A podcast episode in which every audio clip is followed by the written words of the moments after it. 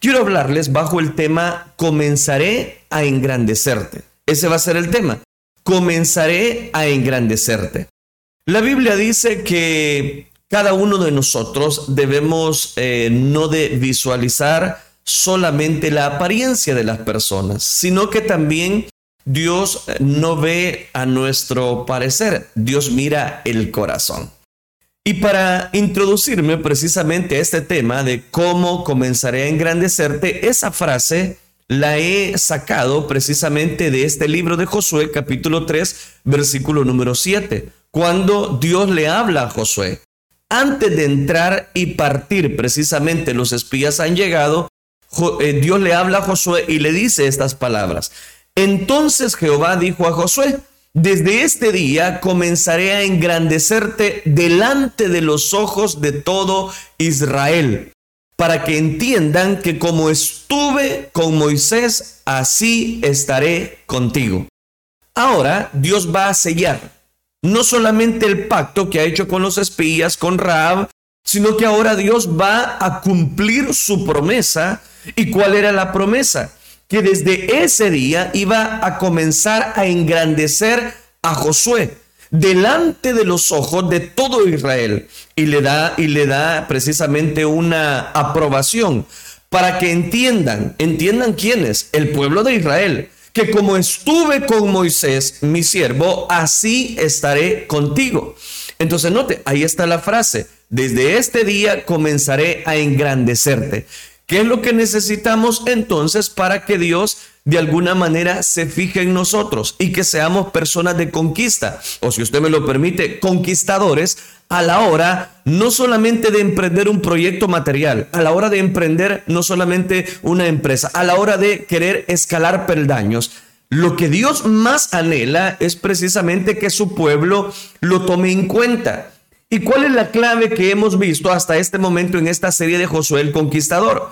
De que Dios tiene planes perfectos, pero para que esos planes se cumplan, nosotros debemos de caminar bajo la cobertura, bajo la voluntad de nuestro Dios.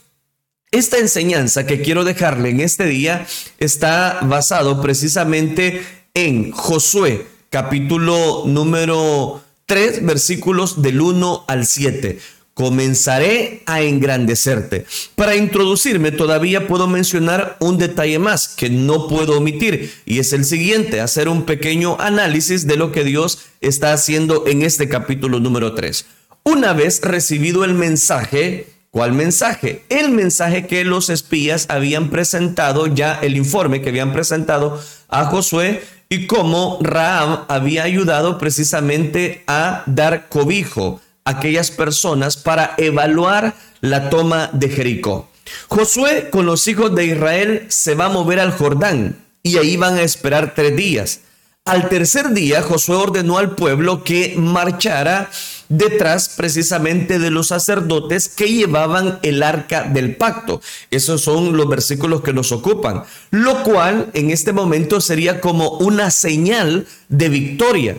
Doce representantes de cada tribu seguirán a los sacerdotes y al poner los pies sobre el agua, el río que fluía se iba a detener y los sacerdotes se pararían en medio del río hasta que todo el pueblo pasara.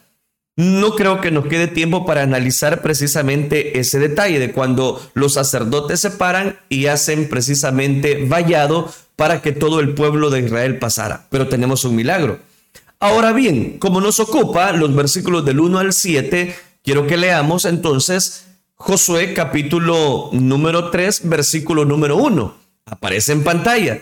Josué se levantó de mañana y él y todos los hijos de Israel partieron de Sittim y vinieron hasta el Jordán y reposaron ahí antes de pasarlo. Oiga, qué interesante.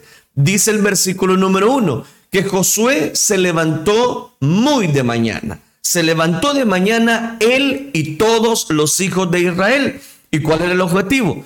Que vinieran hasta el Jordán. Es decir, empezaran ya a dar los primeros pasos a la conquista. Y para dar los primeros pasos a la conquista, dice el versículo número uno, nos da una gran lección. ¿Y dónde está la lección? Dice que reposaron ahí antes de pasarlo. Reposaron ahí antes de pasarlo. Aquí quiero eh, en este momento evaluar este versículo número uno. Dice que reposaron. Josué con los hijos de Israel se movieron al Jordán. Eso es lo que está diciendo. Pero que antes de entrar y poner un pie en esa conquista, dice que reposaron antes de pasarlo.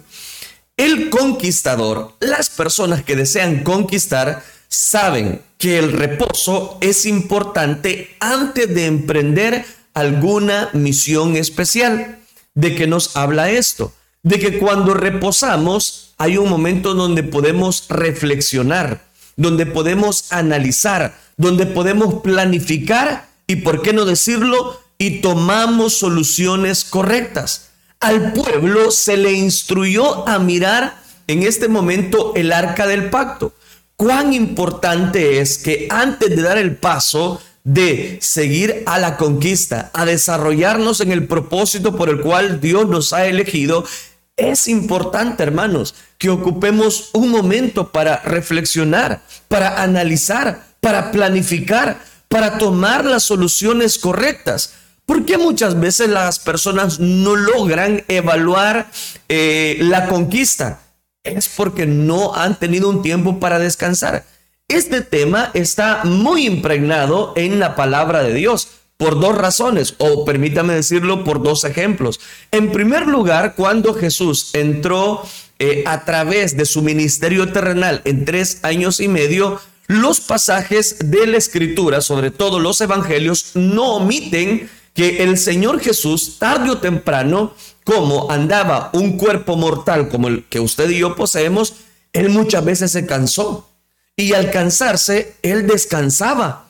Vemos a un Jesús en medio de la tempestad que está descansando. Y los discípulos ven y le hablan y le dicen, Señor, ¿no ves que perecemos? Pero ¿qué necesitaba el Señor ahí? No es un gran tema de teología. ¿Qué es lo que necesitaba? Descanso.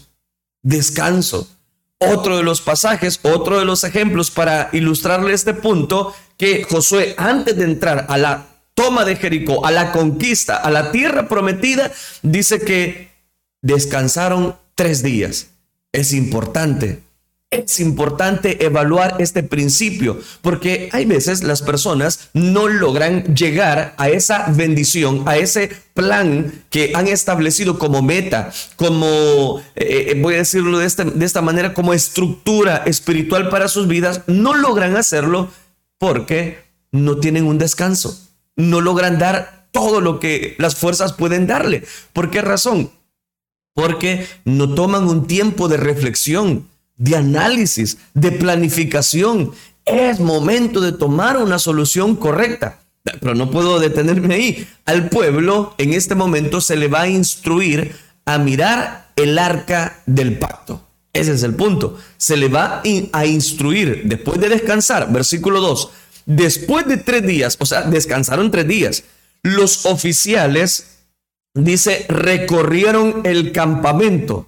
Después del descanso, hay que levantarse y hay que trabajar. Muchas personas también van al, van al extremo, solo quieren pasar descansando y no quieren trabajar. Josué sabía la importancia del descanso, pero después de tres días, bueno señores, les dice, llegó el momento, llegó el momento de recorrer el campamento y ver lo que Dios nos tiene al otro lado del Jordán.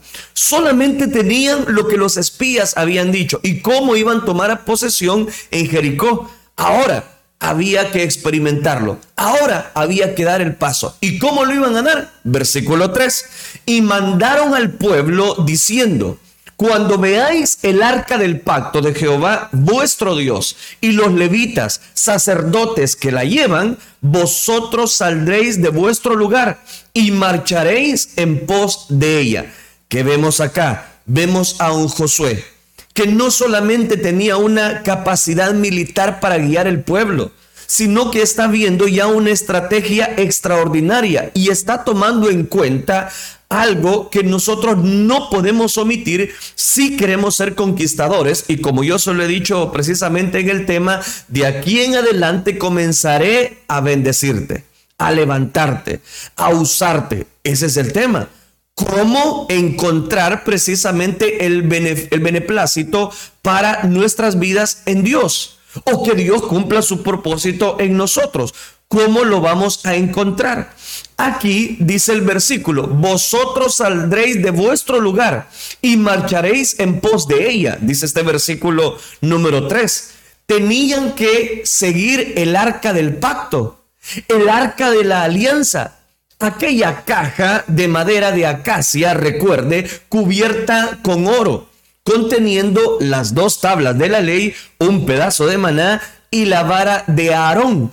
La presencia de Dios debía seguir, debe seguir. La presencia de Dios, lo que nos está ilustrando Josué, que antes de entrar a la tierra prometida, él toma la decisión de que la presencia de Dios debe seguir, debe dirigir precisamente a este pueblo. No podemos andar, mi querido hermana, mi querida, mi querido hermano, no podemos marchar, no podemos movernos si su presencia no va delante de nosotros. Sería casi imposible conquistar, sería casi imposible lograr la estatura del varón perfecto que Dios desea sobre nuestras vidas. Hoy día el arca del pacto, hablando espiritualmente, está en nuestros corazones. ¿Por qué? Porque es la presencia de Dios, es la razón de seguir en cuanto a este pacto que Dios tiene para cada una de nuestras vidas. Versículo 4. A fin de que sepáis el camino. Mire, mire cómo está hablando Josué. Por medio de Dios. A fin de que sepáis el camino por donde habéis de ir. ¿Y cómo lo iba a hacer eso? El arca la presencia de Dios. Por cuanto vosotros no habéis pasado antes de ahora por este camino, pero entre vosotros y ella haya distancia. Encontraremos distancia, como de dos mil codos, no os acerquéis a ella. Es decir, habrá una distancia. Esto es lo que le está diciendo Josué en este capítulo número 3, versículo número 4. Josué y el pueblo dependían de que la presencia de Dios los iba a guiar por el camino correcto. Ellos no sabían el camino.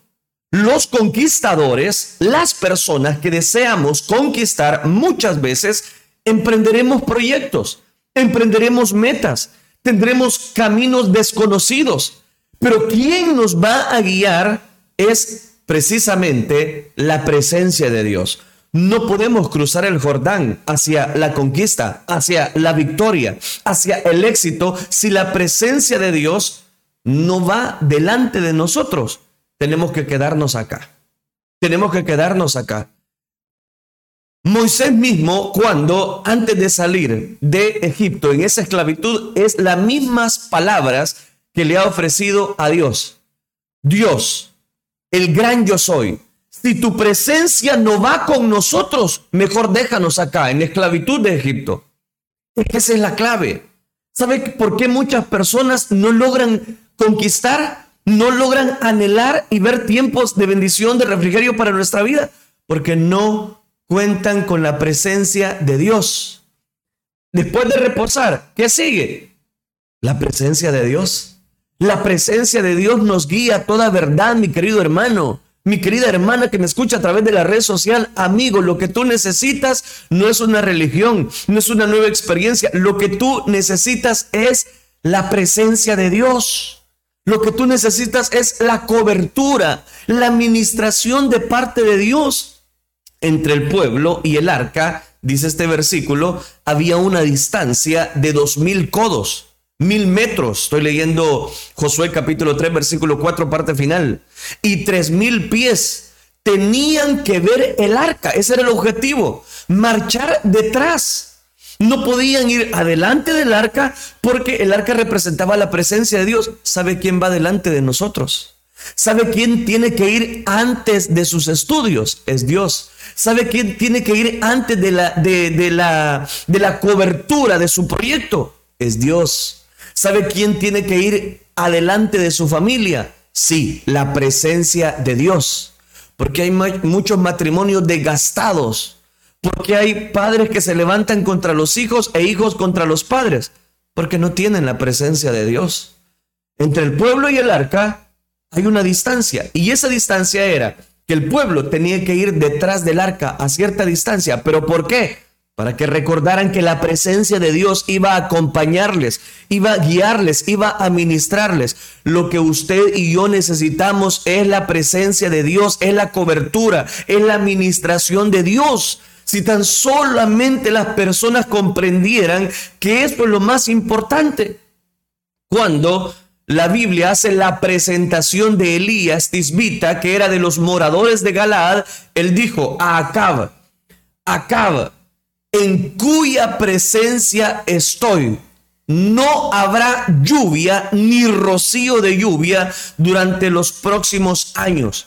Pero mira la presentación. Él está diciendo a Acab, al rey en turno, Acab, yo he estado en la presencia de Dios, en cuya presencia estoy. ¿Cuáles son sus cartas de presentación? ¿Qué dice su currículum? ¿Qué dice su hoja de vida? Hablando espiritualmente.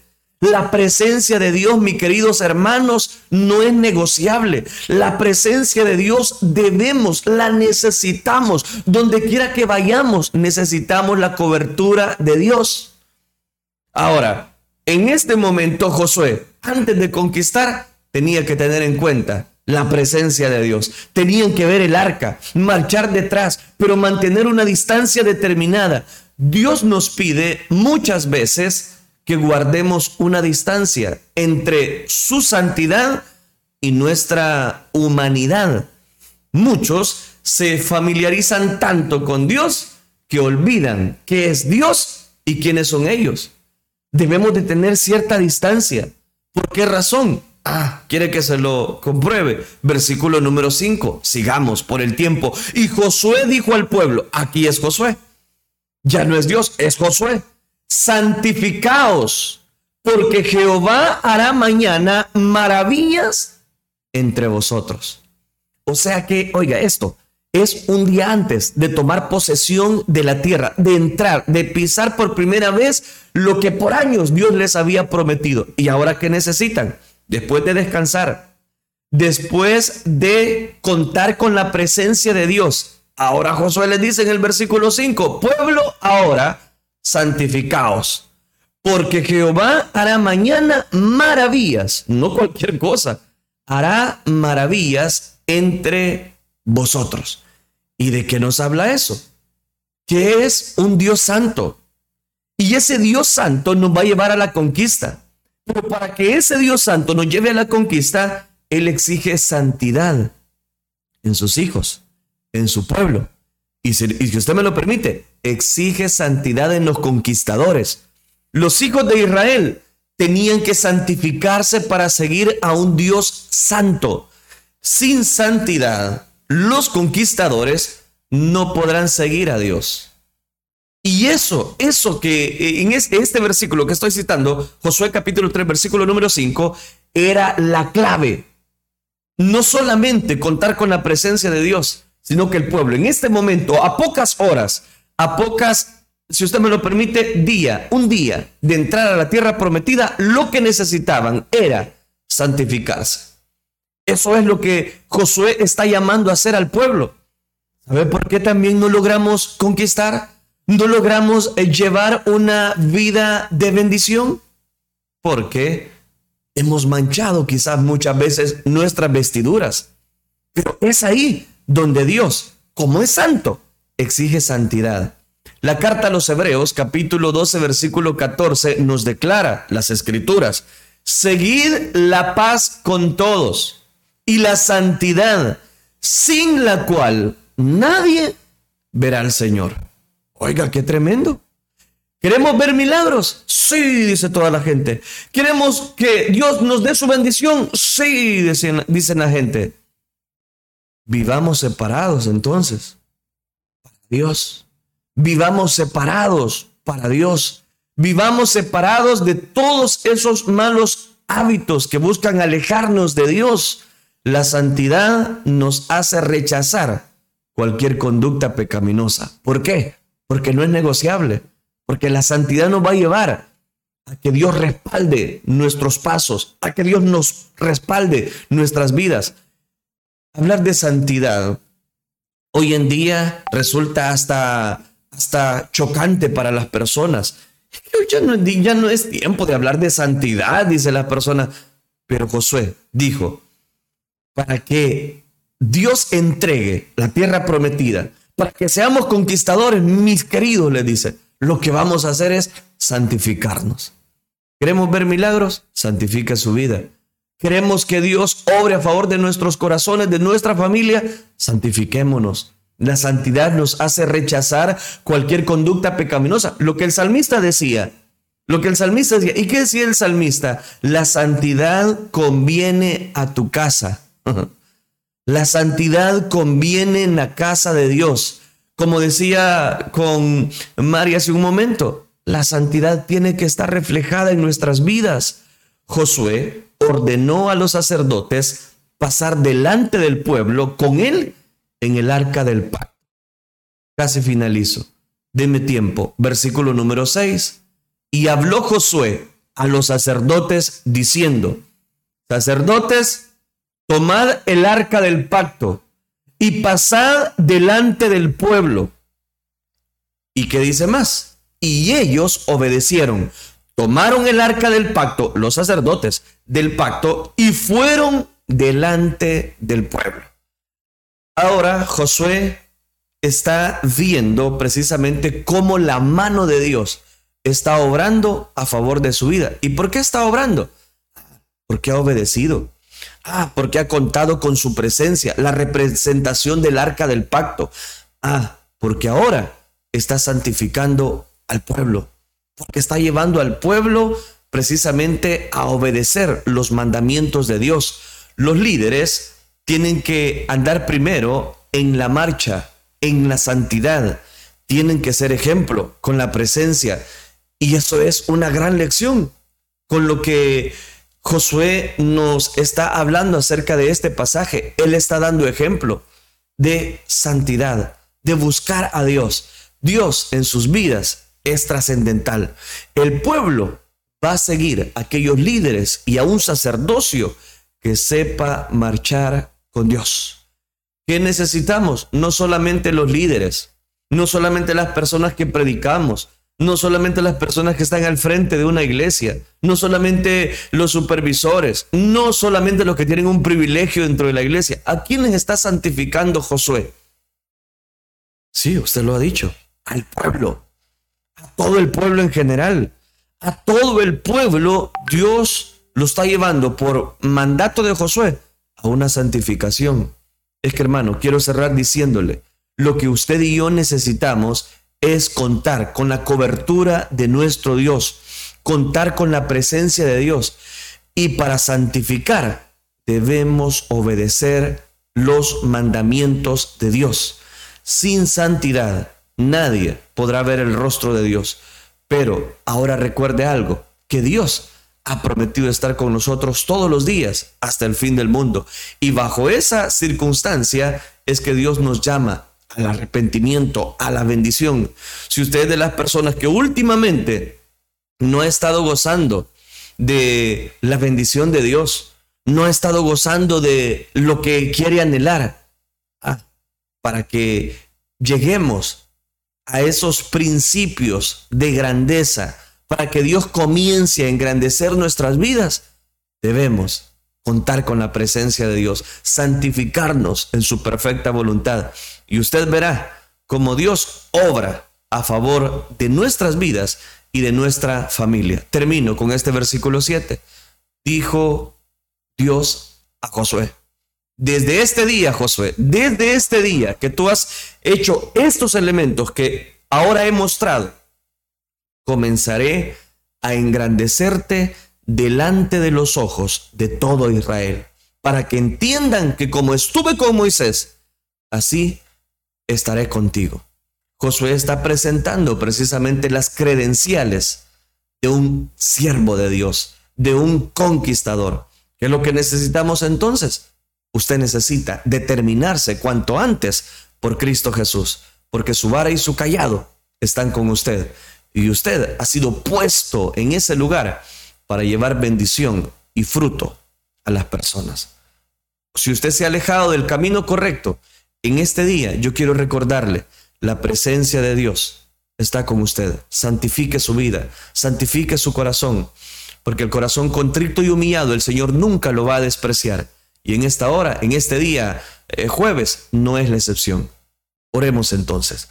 Padre, gracias te damos por la riqueza que encontramos en tu palabra. Gracias porque tú tienes control de todas las cosas. Ayúdanos, Dios mío, a dar estos pasos de bendición para poder, Señor, encontrar la estatura del varón perfecto, de la mujer que tú deseas eh, lograr con cada una de mis hermanas oyentes, mis hermanos que nos están escuchando. Ruego por aquellas personas que en este momento están sensibilizando su corazón y buscan de tu presencia.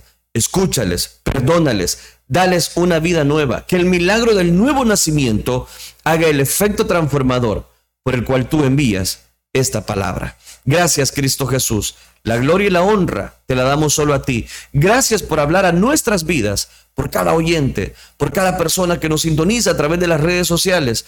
Tu gran amor perfecciona, Señor, tu verdad. Gracias Cristo Jesús. La gloria y la honra te la damos solo a ti, Señor. Amén y amén.